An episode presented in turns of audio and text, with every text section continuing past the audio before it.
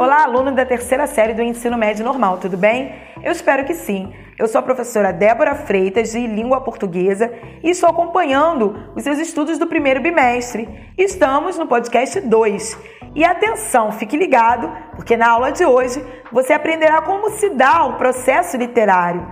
Aula de literatura com modernismo.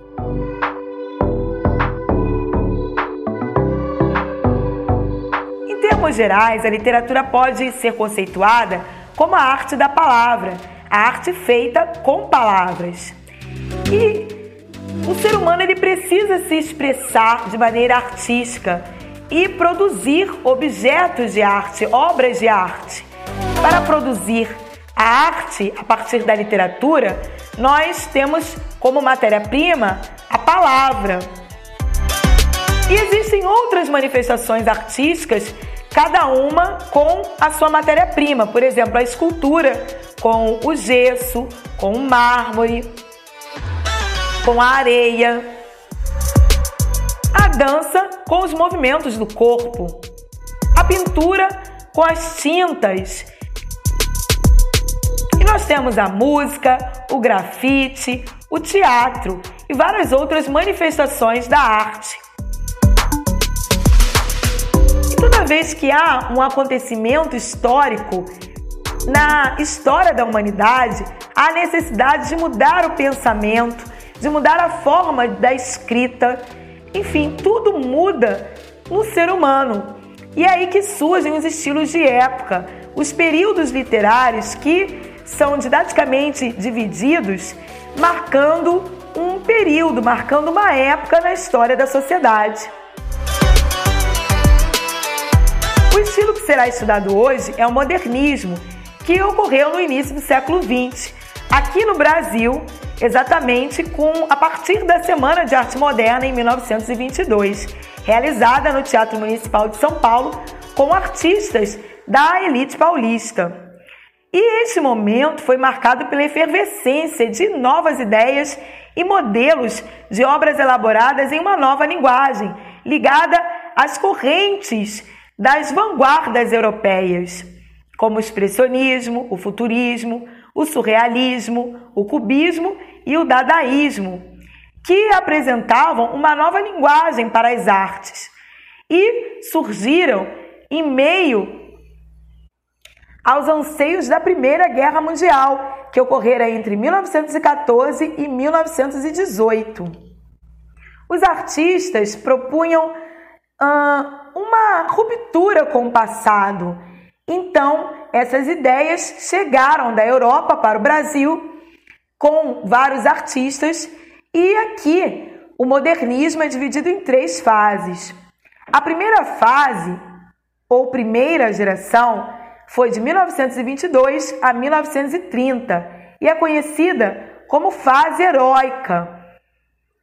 Esta fase caracterizou-se pelas tentativas de solidificação do movimento, que era renovador de todas as artes, e pela divulgação de obras e ideias modernistas.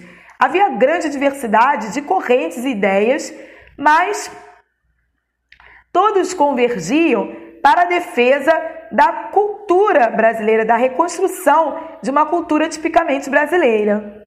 E essa geração valorizava a linguagem coloquial, aquela língua brasileira falada nas ruas. E há uma quebra na construção de poemas de forma fixa. Agora vai haver o uso de versos livres e brancos.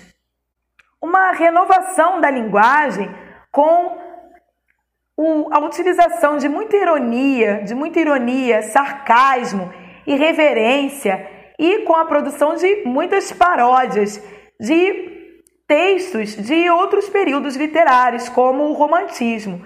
Por exemplo, vai haver a valorização do índio como herói nacional, que já ocorreram no romantismo. Só que vai haver crítica à maneira com que os românticos valorizavam e descreviam este índio. A primeira fase do modernismo também foi marcada por vários manifestos e movimentos que uniam e dividiam escritores da época.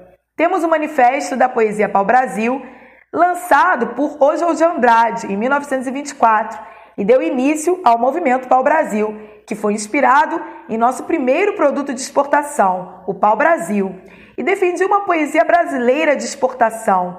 Além disso, demonstrava revolta contra a cultura acadêmica e a dominação cultural europeia em nosso país.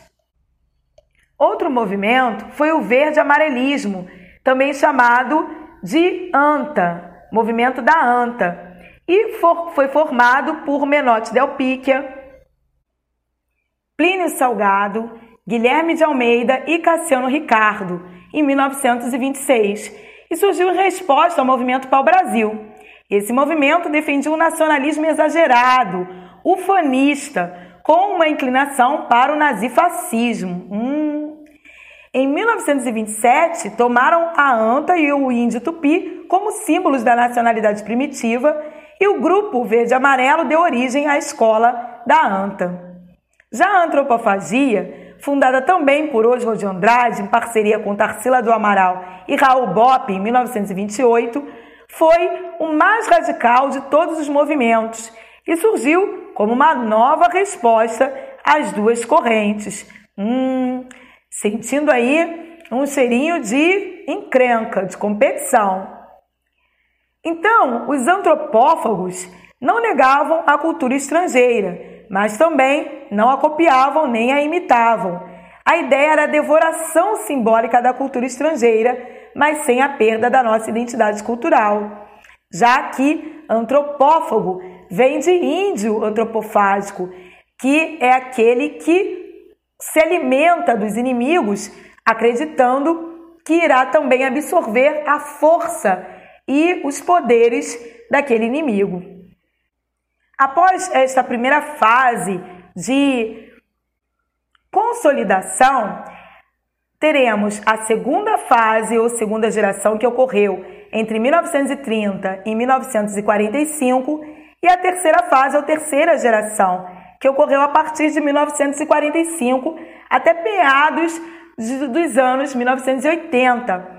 Mas muitos acreditam que ele persiste até os dias de hoje e é chamado de também de pós-modernismo. Então, finalizamos a nossa aula de literatura. Até uma próxima!